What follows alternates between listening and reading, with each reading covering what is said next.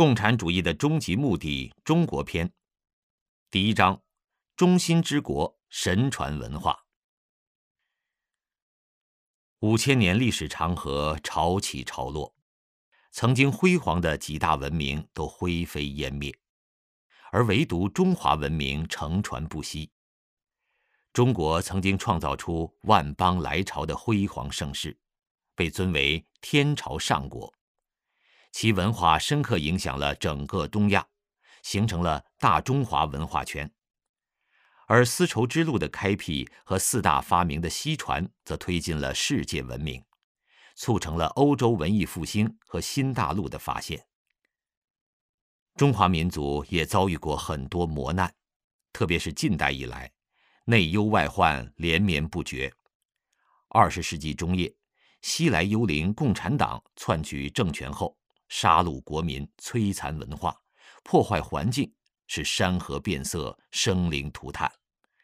曾经辉煌的文明黯然失色，几乎毁于一旦。为什么共产党取得政权之后，仍然不断发动各种运动，乃至发动史无前例的文化大革命？为什么中国共产党要以中国人和中国文化为敌，必欲除之而后快？为什么在过去的一个世纪里，中国成为被共产邪灵控制最严密、迫害最残酷的民族？本书第一次揭示，共产主义并非一种思潮、学说，或者在人类寻找出路时一个失败了的尝试。它是魔鬼，亦称共产邪灵，由恨和宇宙低层空间各种败坏物质构成，其终极目的是毁灭人类。共产邪灵毁灭人类最阴邪的一招，就是破坏创世主为救度众生而造就的神传文化，也就是中华传统文化。一，中心之国。四千多年前，全球性的滔天洪水使本次人类几乎处于完全毁灭的状态。各民族关于这场大洪水的记忆中。几乎都只有极少数人幸存下来，作为人种重新繁衍。在中国历史上，当时正是尧帝在位，在这场同样淹没许多高山的滔天洪水中，中华民族却整体上幸存下来，同时保存了上古的辉煌文明，包括现代人至今难以理解的太极、河图、洛书、周易、八卦等等。据《古今月录》一书中的记载，神在尧帝祭天之时显神迹，并教诲尧帝：“水方至为害，命子救之。”意思是说，大洪水危害人间，你要拯救百姓。由此开始了大禹治水的神迹。尧舜禹时代是中华民族从毁灭性的洪水中复苏的开始。大禹治理河山。为中华民族开创新的生存环境，直到今日。这是神给予中华民族的特殊眷顾。没有神的护佑，中华民族同世上其他民族一样，也逃不脱这场世界范围的灭顶之灾。神在众多民族中特意选择了中华民族，授之以神传文化，也称半神文化。这当然也一定是为日后更大的安排做准备。不同朝代的中国有不同的疆域，就其实质而言，中国不是地理位置概念，而是中心之国的意思。这源于神对中华文化这种得天独厚的地位、特点、结构和构成因素的安排。中华大地独一无二。是神所选定的中心之国，末世拯救世人的法将在这里传出。因此，中国的一切，从表面上的自然环境、人口分布，到深层次的历史发展过程、文化的奠定，以及对各种宗教和修炼法门的认识等等，都来自神系统有序的安排。在中华历史长河中，创世主转生为圣王、文人。僧人、道士、武林宗师、谋臣、良将，带领来历不凡的生命，为神州子民开创生存环境，规范道德标准，丰富思想内涵，奠定正统文化，建立法度体制。虽有中国一朝天子、一朝民众、一朝文化、一朝服饰、一朝风土人情、一朝内涵特点，纷至沓来，灿若星河，远播四海，威震八方，终成五千年神传文化恢宏全局。英雄人物风流千古，秦皇汉武、魏武、诸葛武侯、唐太宗、成吉思汗。忽必烈、明成祖、康熙大帝等圣皇名臣，开疆拓土，与周边国家民族结缘，将中华传统文化远播异域。秦汉之时，统一六国，开拓西域，北征乌桓，一服南蛮；两晋南北朝，衣冠南渡，五胡入主中原。隋唐五代之际，周边民族或称藩。纳贡，或战争、和亲，或留学、通商，以各种形式与中原发生联系。两宋时，契丹、女真崛起，辽宋、金宋之争继之。成吉思汗统一大漠，远征欧陆；明成祖派人跨海远洋航行，种种壮举惊天地、泣鬼神，看似无序，实则有序。看似偶然，实则必然。神没有落下世上任何众生，有序地安排了中华传统文化辐射世界，以奠基全球世人应有之普世价值。神州大舞台上，你方演罢我登场，演戏人演得浑然忘我，看戏人看得如痴如醉。这千秋大戏剧情及背后的深邃内涵。不知不觉中，已经深深融入神州子民的血脉中，并通过五千年不间断的信史记载留给后世，把道德保持在相对不坏的水平。二、神传文化。中华传统文化是通天的，中华传统里，天远不只是现代人所理解的大自然。天是有生命的，天地间万物被称为造化，亦即被创造化育的。而创造化育者乃是宇宙天地之主宰，称为天地，昊天上帝，民间称为老天爷，至高无上的神。中国人把自己的家园叫神州，中国人称皇帝为天子。人的归宿是通过道德提升回归神的天国。神的意志叫做天意，天地间万物遵循天意而行，是为天道。天意通过天象显现。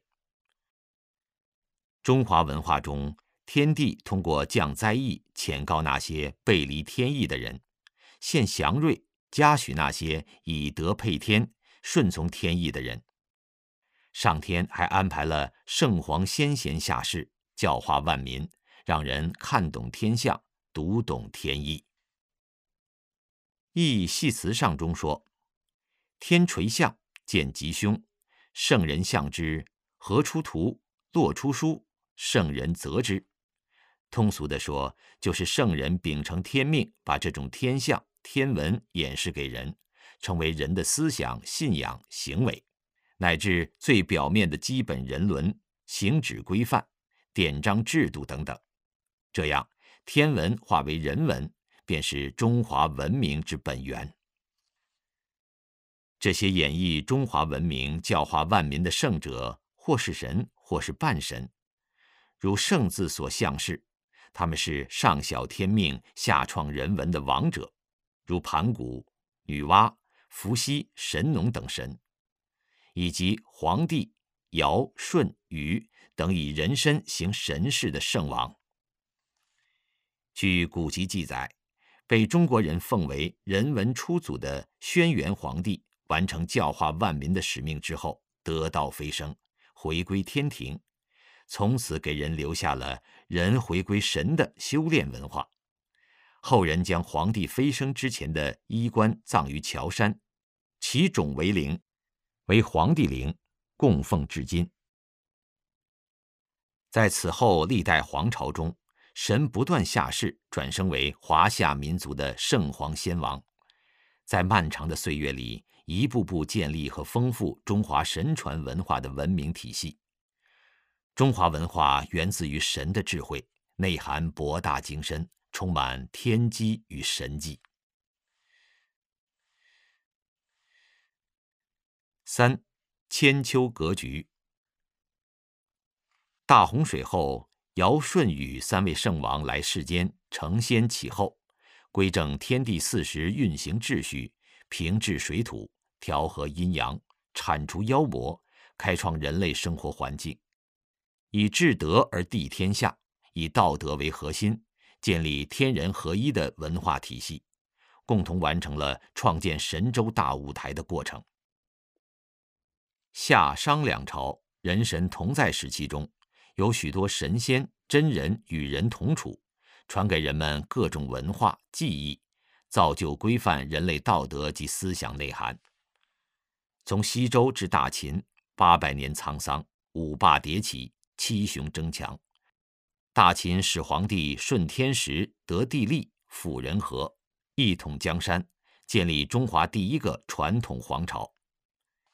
汉武帝开疆拓土，南征北战，大汉雄风席卷西域，对内规划制度，奠定汉文化几千年基础；对外打通西域，将中华文化带到整个欧亚大陆。此后，直到清皇朝两千年间的中国，一直承传秦汉制定的皇朝体制和范式。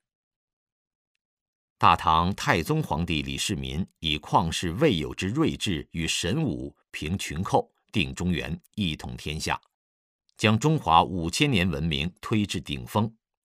大唐王朝君临天下，威震八荒，其海纳百川之博大，恢宏自信之气度。无比辉煌，无比强盛，光耀古今。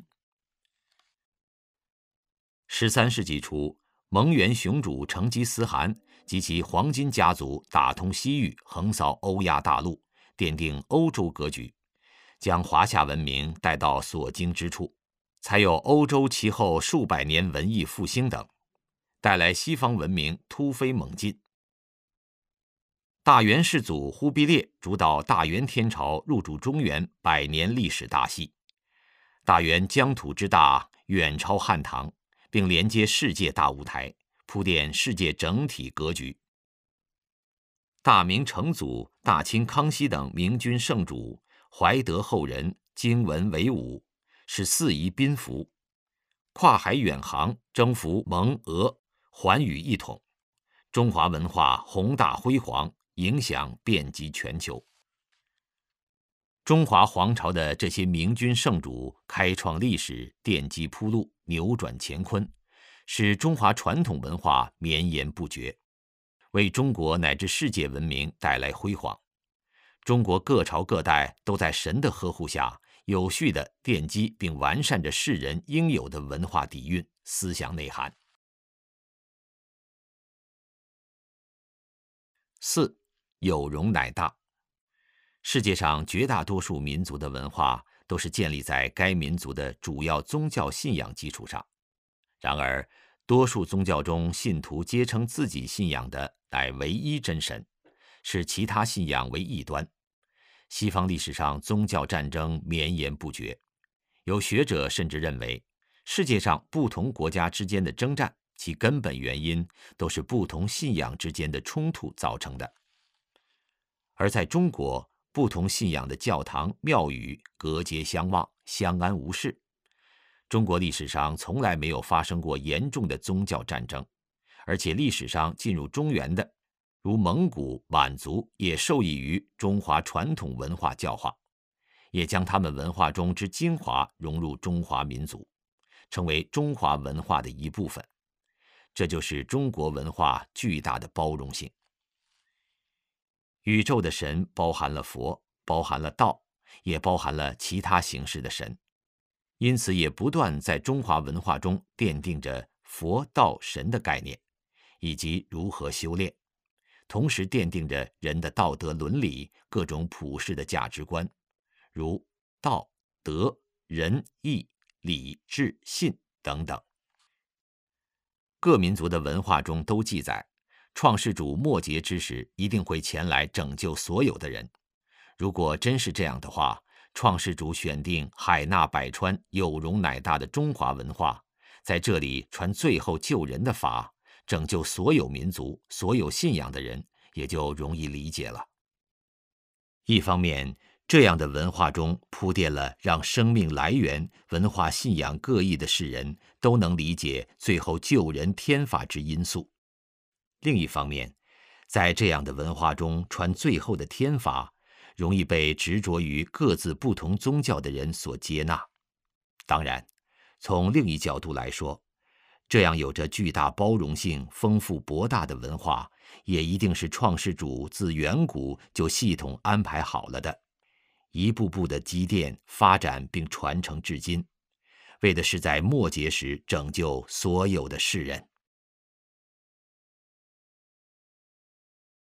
五，历劫不灭。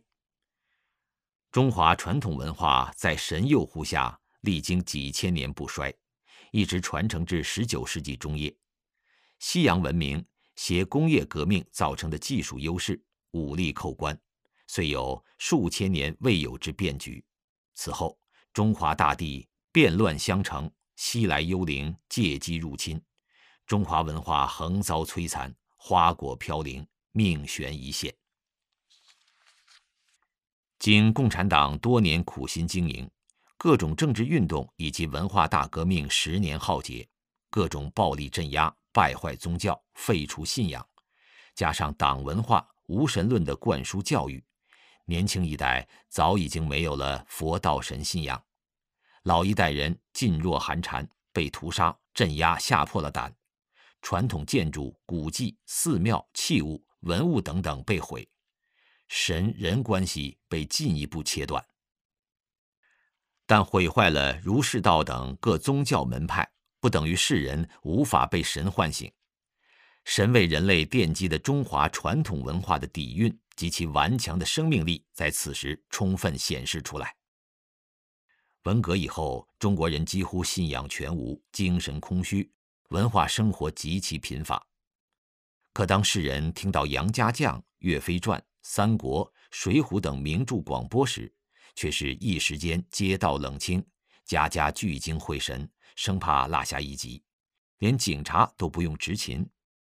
正是几千年神传文化的积淀，重新唤起了世人心中的正念和久远的记忆。人们为什么如此敬佩三国所演之义？世人凡提及义字，马上想起三国时代所演之义。刘备、关羽、张飞三姓英雄结拜之意，让无数后人仰慕效仿。其重义轻利、舍生存义之品行事迹脍炙人口。诸葛亮辅佐刘备，鞠躬尽瘁，死而后已，成为后世忠臣楷模，堪称千古第一贤相。魏武大帝曹操骤讲五策，夜论经传，运筹决胜，统一北方。青梅煮酒，识得刘备为英雄，却不成人之危，言必有信，释放关羽，以君臣之义赢得四海归心。三国百年所演之意，为整个华夏五千年传统文化规范世人之道德品行写下浓重的一笔。人们为什么如此感动于杨六郎、岳飞的忠？北宋六郎威震三关。杨门女将杀敌报国，荡气回肠；南宋岳飞身经百战，从无败绩。可惜就要直捣黄龙，恢复江山之时，被奸臣秦桧所害，惨死风波亭。六郎岳飞事迹千古传唱，即使不识字的百姓读不了史书，也能通过听书看戏，识得奸邪，敬佩忠臣，口耳相传，教育后人。中华五千年兴衰荣辱演绎中，一幕幕惊心动魄的大戏，一个个动人心弦的剧情，不仅使世人能识善恶、明是非、辨真伪、论中间，保持中华自古浩然正气，也在世人思想中、精神上、意识内、血脉里留下无法磨灭的烙印。无论中共政权如何打压欺骗，也不能扼杀人们心中依阳来复的生机。结语：世上七十亿众生，并非人人都信宗教，并非人人都信神。